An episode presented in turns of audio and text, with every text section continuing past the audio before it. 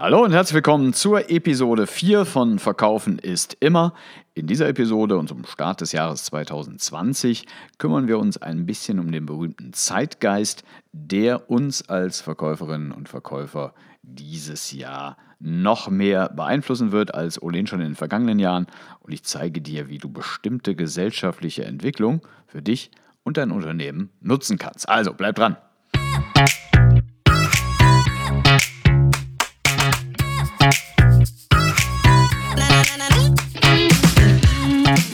Willkommen zurück und schön, dass du wieder zuhörst. Falls das hier deine erste Episode von Verkaufen ist immer ist, dann herzlich willkommen. Mein Name ist Thorsten Wille.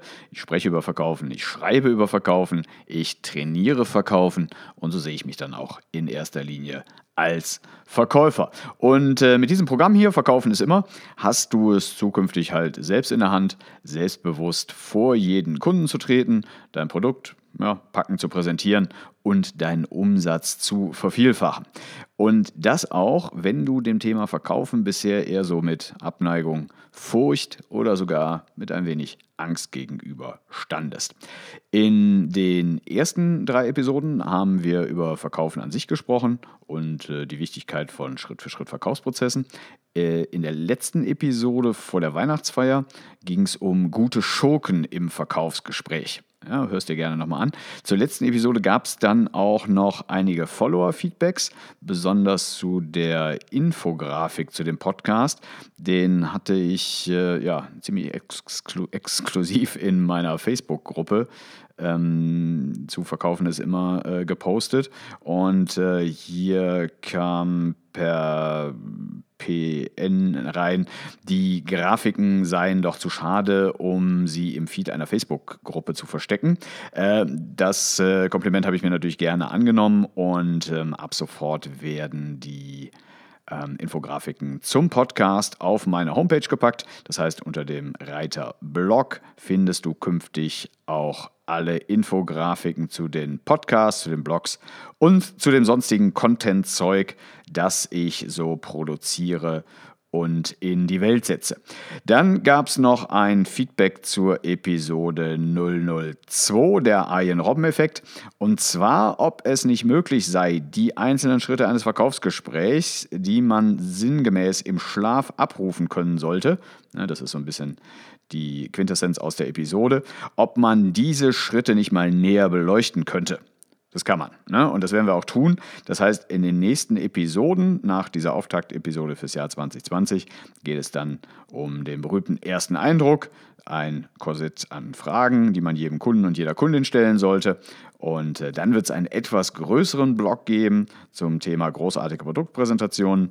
Ne? Und dann gehen wir rüber zu den Angeboten, wie erstellt man ein Angebot, wie macht man eigentlich einen Abschluss und äh, wie kann man Einwände ja im Prinzip schon im Vorhinein verhindern oder wenn sie dann doch da sind, wie kann man mit Einwänden umgehen. Du siehst also, das äh, erste Quartal 2020 ist dann pickepacke voll mit allem, ja, was du für ein gutes und erfolgreiches Verkaufsjahr 2020 brauchst. Dann erhebe ich natürlich jetzt den Zeigefinger. Das heißt, wenn du den, äh, die ersten drei Episoden noch nicht gehört hast, dann hol das bitte am Ende dieser Episode nach. Denn äh, ich glaube, die Inhalte sind für dich persönlich wichtig und die Zukunft deines Businesses. Doch jetzt kümmern wir uns erstmal um den aktuellen Zeitgeist, der die Rahmenbedingungen für den Verkauf 2020 und wahrscheinlich auch in den nächsten Jahren meiner Meinung nach massiv beeinflussen wird. Worum geht es? Es entwickeln und verstärken sich da draußen unter anderem zwei Trends, denen wir als Verkäuferinnen oder Verkäufer durchaus Beachtung schenken sollten. Trend Nummer eins hin zu noch mehr Gefühl. Trend Nummer zwei nicht fragen, nicht warten. Ich will es und ich will es jetzt. Beide dieser Trends sind nicht ganz neu, gewinnen aber auch im Verkauf immer mehr Relevanz. Und darum soll es in dieser Folge gehen. Und wir starten mit dem Trend Nummer 1 hin zu noch mehr Gefühl. Und wir schauen mal ins Jahr 2019 zurück. Im Jahr 2019, und zwar am 31. Januar, da startete in Bayern eine Petition der ÖDP, der Ökologischen Partei Deutschlands. Und zwar ging es da um das zunehmende Insektensterben und die damit ähm, abnehmende Artenvielfalt im Freistaat. Um äh, diesbezüglich den Bayerischen Landtag zum Handeln zu zwingen, mussten halt 10% der wahlberechtigten Bevölkerung, das sind in Bayern dann knapp eine Million Menschen, eine Petition für mehr Artenschutz in den bayerischen Rathäusern unterzeichnen. Und äh, dann passierte ziemlich Erstaunliches, denn die meisten der naja, ca. 20, 21 zuvor gestarteten Volksbegehren in Bayern sind äh, eigentlich gescheitert. Und äh, dieses Volksbegehren mit dem Titel Rettet die Bienen nahm aber locker die Marke von einer Million Unterzeichnenden. Und äh, die Sache ist deshalb bemerkenswert, weil ähm, auch die äußeren Umstände dieser Petition ähm, es verdienen, einfach mal ein bisschen näher betrachtet zu werden. Da wäre zunächst mal der Titel der Kampagne Rettet die Bienen. Wobei der eigentliche Kampagnentitel eben nicht nur Rettet die Bienen hieß, sondern Volksbegehren für Artenvielfalt und Naturschönheit in Bayern, Bindestrich, rettet die Bienen. Das ist aus verkäuferischer Sicht natürlich ein ziemlich genialer Schachzug aus ja, zweierlei Hinsicht. Zunächst einmal haben die Initiatoren eine eiserne Regel eingehalten. Gute Verkäufer, gute Verkäuferinnen sind erschreckend konkret. Zumindest in Teilen. Denn ich sag mal, rettet die Naturschönheit, das klingt jetzt so abstrakt, dass sich dafür wohl kaum jemand zwei Stunden in die Schlange auf den ähm, Münchner Marienplatz stellen würde, um das entsprechende Formular an der entsprechenden ähm, Stelle zu signieren. Das ist einfach zu abstrakt. Ähm, der zweite Teil äh, des Kampagnentitels, Rettet die Artenvielfalt, ähm, scheidet eigentlich als mobilisierender Kampagnenclaim auch aus, weil klingt auch ein bisschen sperrig. Man kann mal gucken, Wikipedia sagt dazu, Artenvielfalt ne, in der Biologie, die Anzahl biologischer Arten innerhalb eines bestimmten Lebensraumes oder eines geografisch äh, begrenzten Gebietes. Ja, auch hier der Gänsehautfaktor, der Emotionsfaktor eher gering. Es muss also etwas Konkretes her. Und etwas Konkretes, was so positive Assoziationen, Assoziationen und ähm, Gefühle auslöst. Und das war der zweite geniale Schachzug, weil die haben nicht nur ein konkretes Tier ausgewählt, sondern die haben ein Tier, einen Insekt ausgewählt, hinter dem sich alle Menschen versammeln können. Ja? Ähm, Hätte es vielleicht noch ein paar andere gegeben, also ich sag mal hinter äh, Schmetterling und Maikäfer. Ja, ähm, das hätte vielleicht auch noch funktioniert, im Gegensatz zu vielleicht weniger populären und äh, zum Teil verhassten Insekten wie Wespen, Wanzen und Borkenkäfern. Ne? Also wie gesagt, der, der Schmetterling und der Marienkäfer hätten es vielleicht auch noch an die Spitze geschafft. Aber die beiden wurden natürlich von einem Insekt komplett ausgestochen, im wahrsten Sinne des Wortes, und zwar der Biene. Weil nichts ist positiver belegt und erst recht nicht in der Welt der Insekten als eine Biene. Weil mit Bienen assoziieren wir nun mal sehr, sehr vieles was wir als positiv empfinden. Ne? Ein paar Beispiele, ne? ähm, wenn man mal schaut, mit was wir äh, Bienen assoziieren, ne? dann sind das solche Sachen wie Honig, Blumen, Blüte, fleißig, emsig, flott, summen, sammeln und so weiter. Ja, also alles sehr, sehr positiv, gibt uns ein gutes Gefühl. Und eine Biene ist halt auch etwas sehr Konkretes. Und zwar so konkret, dass halt vor den bayerischen Rathäusern auf einmal nicht nur Bürgerinnen und Bürger in ihrer normalen Alltagsklamotte in der Schlange standen, sondern auch erwachsene Menschen im Bienenkostüm inklusive so einem Haarreifen mit so gelben Bommelfühlern obendran. Das heißt, die Biene, das war der Motor der Kampagne, die gibt uns ein gutes Gefühl. Und dieses gute Gefühl, das überzeugt uns, für eine Sache zu sein, eine Entscheidung für etwas zu treffen oder eben als erwachsener Mann im Bienenkostüm im Februar vor einem Rathaus auszuharren. Und diese Form der Überzeugungsarbeit, die hat auch längst andere Politikfelder erreicht. Ne? Hatten zum Beispiel früher im Bundestag oder im Landtag verabschiedet Gesetze so eher naja, sperrige Namen. Es gibt ja ein schönes Beispiel aus äh, Mecklenburg-Vorpommern, quasi ein, ein Klassiker der deutschen Sprache, und zwar das Rinderkennzeichnungs- und Rindfleischetikettierungsüberwachungsaufgabenübertragungsgesetz. Ja, so hieß es damals. Und ähm, heute firmieren dann die staatlichen Regelwerke und Programme häufig unter eher wohlklingenden Namen, wie zum Beispiel das äh, gute Kita-Gesetz oder das starke Familiengesetz oder ein äh, Programm für die Älteren heißt dann auf einmal Respektrente. Und eigentlich haben diese Gesetze natürlich weiterhin justiziable Namen. Ne? So heißt zum Beispiel das starke Familiengesetz eigentlich Gesetz zur zielgenauen Stärkung von Familien und ihren Kindern durch die Neugestaltung des Kinderzuschlages und die Verbesserung der Leistungen für Bildung und Teilhabe. Und zu guter Letzt wurde dann noch in äh, Nordrhein-Westfalen im Zuge der Proteste gegen RWE das äh, Waldgebiet Hambacher Forst zum Hambi herunter-infantilisiert. Und nochmal, aus verkäuferischer Sicht ist das einigermaßen genial. Denn wer will schon ernsthaft Konzepte für die gute Betreuung unserer Kleinsten ablehnen, das gute Kita-Gesetz, oder Menschen, die ihr Leben lang für schmales Geld gearbeitet haben, den Respekt absprechen, ja, also Respektrente. Ne? Und wer zur Hölle will dem Hambi schon mit einer knatternden, stinkenden Kettensäge zu Leibe rücken? Der ähm, Journalist äh, Tom Buschardt, ne, der fürs Manager-Magazin äh, schreibt eine Kolumne, Kolumne Die Meinungsmacher. Und ähm, der schreibt suffisant, ja, wenn das so weitergehe, dann haben wir bestimmt auch bald ein äh, prima Panzergesetz aus dem Bundesverteidigungsministerium und ähm, ein gute Grenzegesetz von rechts außen wäre natürlich auch denkbar. Was heißt das? Ne? Also diese gesellschaftlichen Entwicklungen, diese Trends da draußen, was heißen diese Trends für uns, die da draußen tagtäglich unsere Produkte, Services und Dienstleistungen anbieten? Ich glaube, es wäre ziemlich fahrlässig, dieses Thema gutes Gefühl zu vernachlässigen. Und ähm, wenn man äh, dieses Thema gutes Gefühl in seine Verkaufsgespräche mit einfließen lässt, dann äh, kann man damit durchaus äh, Erfolge erzielen. Ich habe einfach mal ein Beispiel aus dem letzten Jahr mitgebracht. Und zwar ging es äh, ganz konkret um das Thema Verkaufstraining, in diesem Fall für einen äh, Stromanbieter. Und es ging darum, dass halt Verkäufer in einem Fachgeschäft für ähm, Unterhaltungselektronik und Haushaltsgeräte zum Beispiel Beispiel beim äh, Kauf einer neuen Waschmaschine gleich einen neuen Stromvertrag mit anbieten sollten, also einen ähm, Anbieterwechsel. Und in diesem Fall war es ein Anbieter von Ökostrom.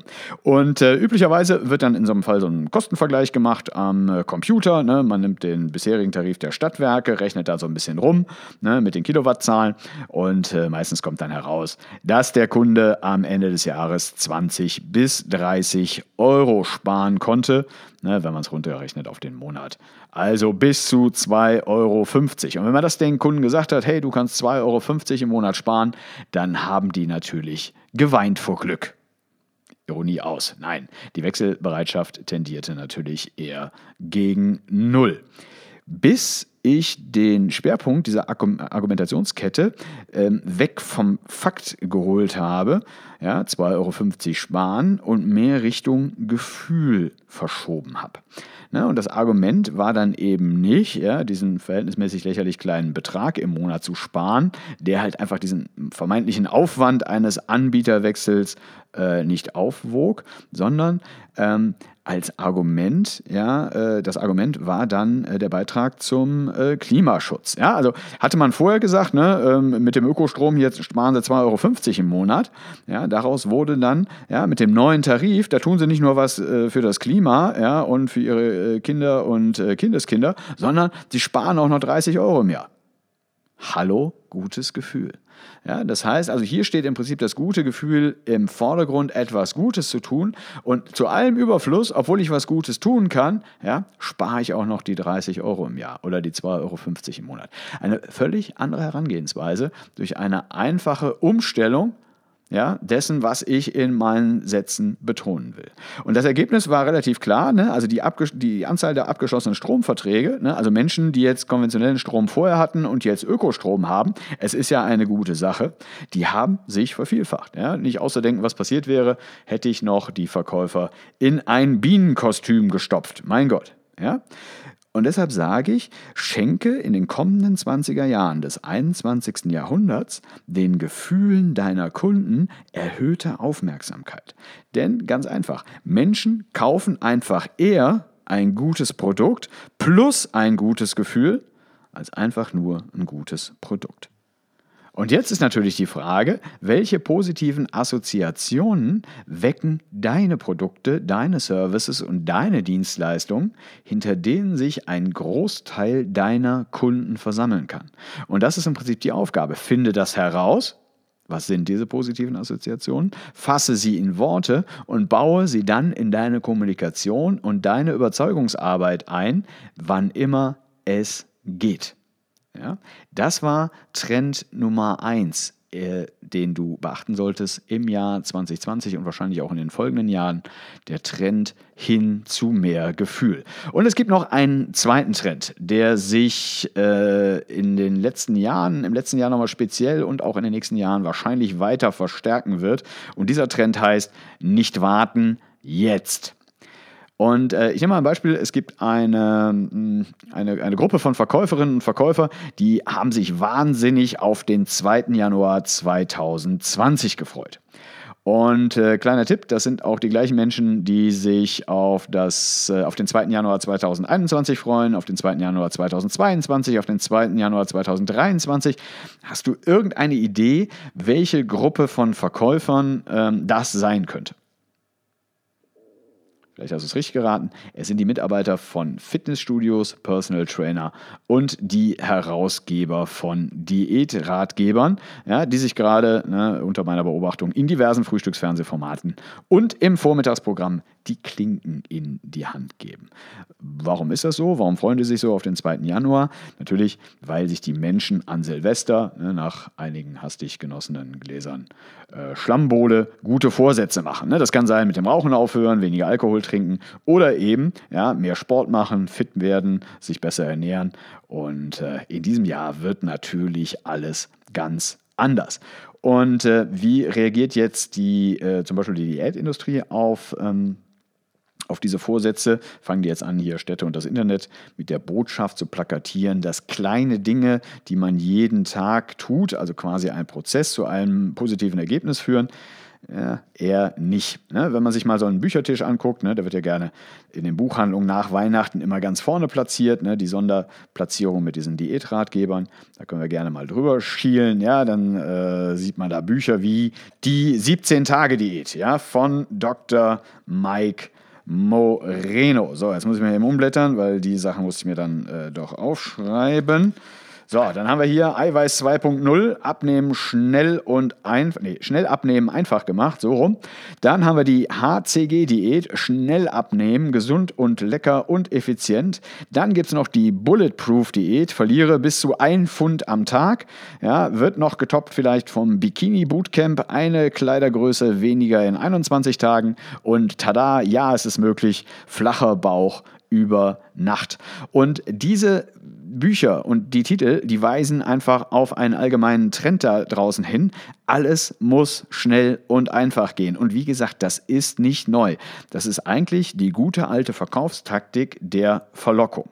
Verlockung heißt nichts anderes als verspreche den Leuten, dass etwas, was eigentlich, naja, aufwendig, zeitintensiv und ja, teilweise auch mit gewissen persönlichen Opfern verbunden ist, dass das schnell und einfach geht. Ne? Das gibt es nicht nur in der Diät- und Fitnessindustrie, ne? das gilt auch für Geld. Ne? Es gibt viele Ratgeber, die versprechen hier Millionär in sechs Monaten, in einem Jahr oder was auch immer. Das äh, gilt für Karriere. Ne? Wer hier in meinem Bereich unterwegs ist, wird auf Facebook damit äh, bombardiert. Hier Hochpreiscoach werden in drei Wochen. Ne? Und äh, wer kein Problem mit Geld, seiner Karriere oder seinem Körper hat, der hat vielleicht noch äh, Probleme in der Liebe und hier hilft Parship. Alle elf Minuten verliebt sich ein Single über Parship. Ne, ich habe irgendwie im Postillon gelesen, die haben, glaube ich, jetzt ein Marketingproblem, weil der Typ, der sich alle elf Minuten verliebt, äh, irgendwie bei Parship abgemeldet hat. Haha. So, und ähm, das ist wie gesagt nicht neu, aber neu ist, dass wir gar nicht mehr anders denken können als in diesen Kategorien ja, in dieser Kategorie der Schnelligkeit, der, der Einfachheit. Ne? Und befeuert wird dieser Trend vor allem durch ein Unternehmen. Ne? Und zwar ähm, das äh, Unternehmen Amazon ja, hat mir im Jahr 2019 ja, über alle Monate verteilt insgesamt, ich habe mal meine Rechnungen gezogen, 112 Produkte in irgendeiner Form zur Verfügung gestellt. Ja? Also entweder äh, physisch, ne? das heißt, die haben mir ein Paket geschickt oder in äh, digital, also in Form von hier äh, Hörbüchern, Filmen. Ne? Und insgesamt hatte der ganze Kram, steht hier, einen Gesamtwert von 2248 Euro und 71 Cent. Also so viel habe ich letztes Jahr bei Amazon ausgegeben. Und ähm, was mich halt immer wieder mit Ehrfurcht erfüllt, bei Amazon ist eben nicht, diese, nicht nur diese ständige Verfügbarkeit, die, die Riesenauswahl oder im Endeffekt auch die Preise, sondern es ist die Geschwindigkeit. Und ähm, ich empfinde als Prime-Kunde immer noch ähm, so eine gewisse Demut vor so Services wie Overnight ne? oder wenn ich mich zufällig in einer äh, etwas größeren Stadt befinde, also nicht gerade hier in Gummersbach, aber wenn ich zum Beispiel mal ähm, in äh, München bin, ja, dass ich da die Gelegenheit habe, morgens etwas zu bestellen, was abends geliefert wird. Und diese Ehrfurcht, die rührt, glaube ich, noch so ein bisschen daher, dass ich in einer Sammelbestellerfamilie groß geworden bin. Ne, Sammelbesteller für alle Millennials, die hier zuhören. Es gab halt früher mal so, ja, wie soll ich sagen, so, so eine Art Amazon, äh, äh ein ausgedrucktes Amazon, ne? Und das hieß dann irgendwie Quelle, Neckermann oder in meinem Fall halt Otto-Katalog. Ne? Der kam zweimal im Jahr, ähm, da war das ganze Zeug drin. Und äh, dann konnte man das entweder selbst bestellen oder man wandte sich an eine sogenannte Sammelbestellerin, was in diesem Fall meine Oma war. Und äh, die hat halt einmal im Monat ne, die ganzen Wünsche von Bekannten und Verwandten aufgenommen. Dann hat sie das so fein säuberlich, ne, diese Bestellung mit so einem blauen Kugelschreiber auf eine Postkarte geschrieben, so mit Artikelbezeichnung, Bestellnummer, Größe, Farbe, Preis. Ne, dann wurde diese Bestellkarte mit einer Briefmarke versehen und ähm, in den Postkarten, äh, Postkasten gestopft. Ja, und zack, so zwei, drei Wochen später wurde das Paket von Hermes geliefert. Das ist einfach heute unvorstellbar, denn wir leben in einem komplett anderen Zeitalter. Das ist so eine Art Mikrowellenzeitalter. Ne? Wir wollen, was wir wollen und wir wollen es nicht nächste Woche, wir wollen es nicht morgen, wir wollen es nicht gleich, wir wollen es jetzt. Und wir drehen komplett durch, wenn die Lieferzeit eines Paketes zwei Tage beträgt. Und warum ist das so? Weil wir uns daran gewöhnt haben, nicht mehr zu warten. Und weil wir uns daran gewöhnt haben, nicht mehr zu warten, wollen wir auch nicht mehr warten sagt der Innovationspsychologe Christoph Burkhardt. Und man kann das tatsächlich überall beobachten. Ne, wer zum Beispiel äh, Netflix schaut, ne, ich schaue gerade die ähm, Serie Haus des Geldes, was kann man da per Knopfdruck den Vorspann überspringen? Ne? Falls sich noch irgendwer erinnert an Serien aus den 80er Jahren, wie lange hat damals ein Vorspann von einer Serie gedauert? Ich habe einfach mal ein paar rausgesucht. Hier so ein absoluter Klassiker mit äh, Dallas. Ja, da hat der Vorspann eine Minute und äh, 30 gedauert. Beim A-Team war es auch eine Minute 30. Beim äh, Denver Clan waren es schon eine Minute 40. Und der ungeschlagene Spitzenreiter, was das Thema Vorspann angeht, war ein Colt für alle Fälle, ja, tatsächlich mit einer Minute und 59 Minuten Vorspann. Und das waren die 80er und 90er. Das kann man sich heute in dem Sinne nicht mehr vorstellen, weil Titelmelodien und Intro werden eigentlich immer kürzer oder verschwinden ganz. Und wenn sie länger sind, dann kann ich sie halt mit der Skip-Taste überspringen. Ne? Und da ist Netflix natürlich Vorreiter und was bei denen möglich ist und umgesetzt wird, das wird auch im normalen Fernsehprogramm da draußen bald Standard sein. Warum? Weil wir nicht warten wollen. Wir wollen das gute Zeug, wir wollen die Spannung, wir wollen das Drama, wir wollen das Gefühl und zwar ein bisschen plötzlich. Willkommen in den wilden Zwanzigern. Jetzt stellt sich natürlich noch die Frage, wie kann ich als derjenige, der, der verkaufen muss, der Überzeugungsarbeit leisten muss, diese beiden Trends aufgreifen und äh, für mich und meine Überzeugungsarbeit nutzen. Und ich erinnere hier nochmal an den ähm, einen markanten Satz, und zwar, Menschen geben einfach mehr Geld für ein gutes Produkt plus ein gutes Gefühl aus, als einfach nur für ein gutes Produkt. Und dieses Gefühl, das gilt es für uns aber auch nicht nur zu nutzen, ja, zu unserem eigenen Vorteil, sondern das gilt es halt auch zu respektieren. Denn wer die Gefühle von Kunden ignoriert ja, oder noch schlimmer sie verletzt, der wird es in Zukunft noch schwerer haben als bisher.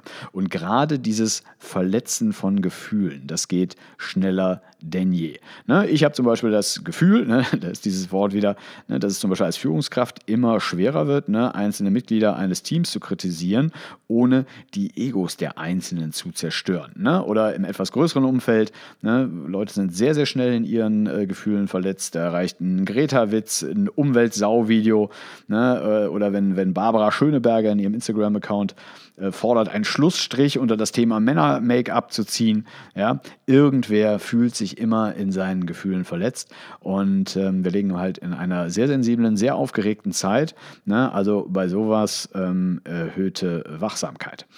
Ähm, und ähm, ja, genau diametral zu dieser, dieser gefühlten Erregung, die da draußen herrscht, ne, gibt es natürlich auch noch eine andere Seite. Und zwar ähm, der zweite Büchertisch, ne, der ähm, eigentlich das ganze Jahr von Buchhandlungen gern nach vorne gerollt äh, wird ne, und äh, regelmäßig vor Neuerscheinungen birst. Ne, das ist so eine Art Feel-Good-Tisch. Ne? Also das, das sind immer die Tische, ne, wo hier ähm, irgendwelche Yoga-Amseln da ihre Bestseller raushauen mit ihren äh, Do What You Love und äh, äh Follow Your Passion ähm, Messages halt den, den Markt äh, penetrieren.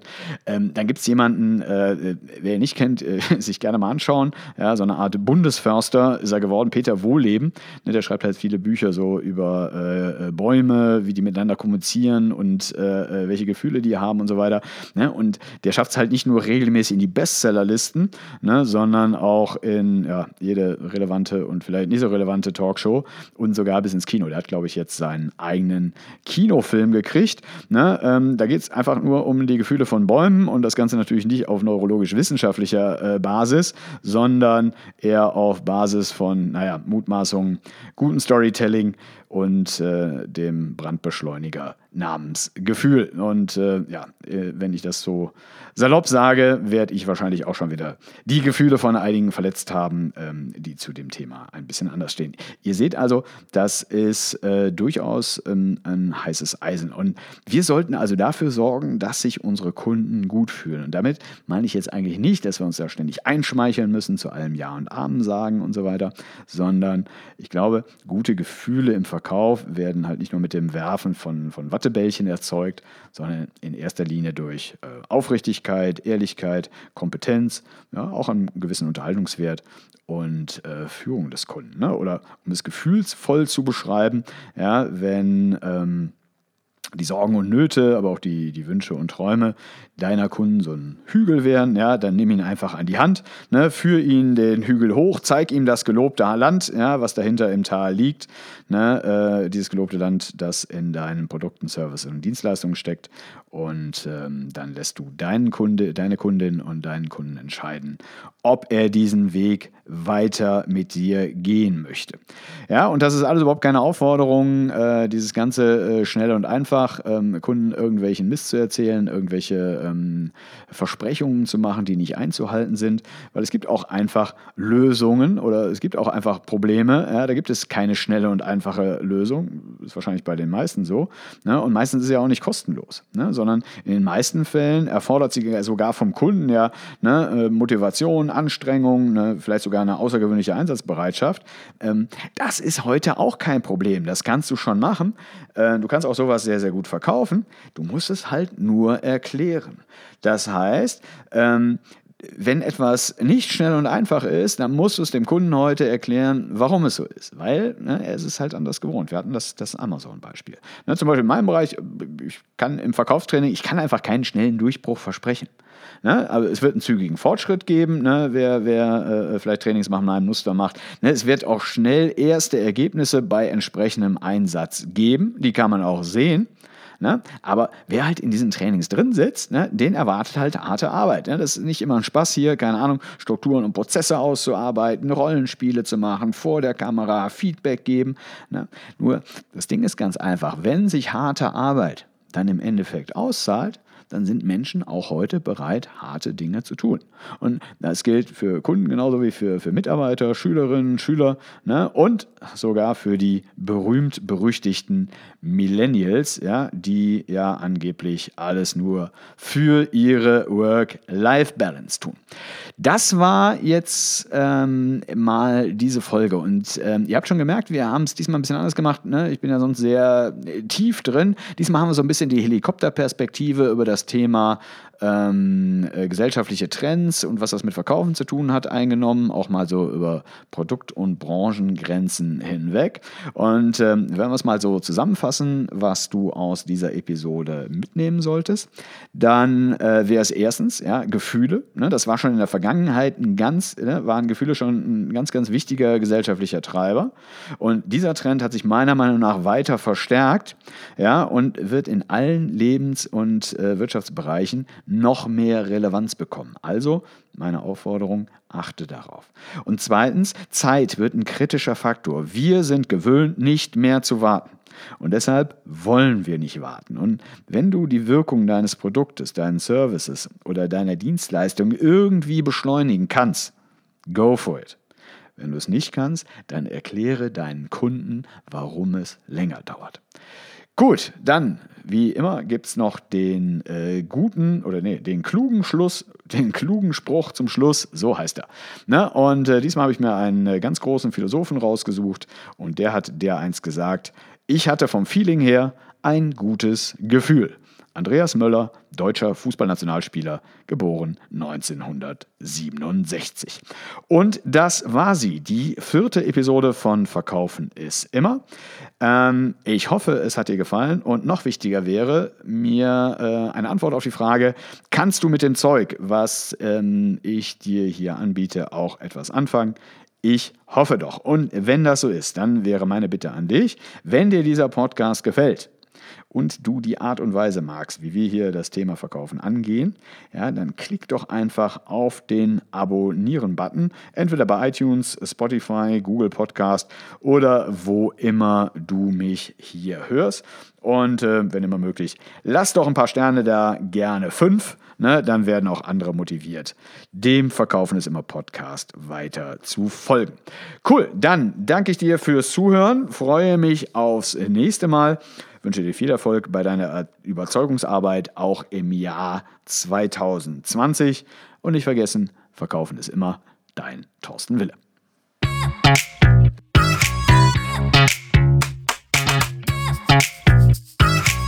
na na na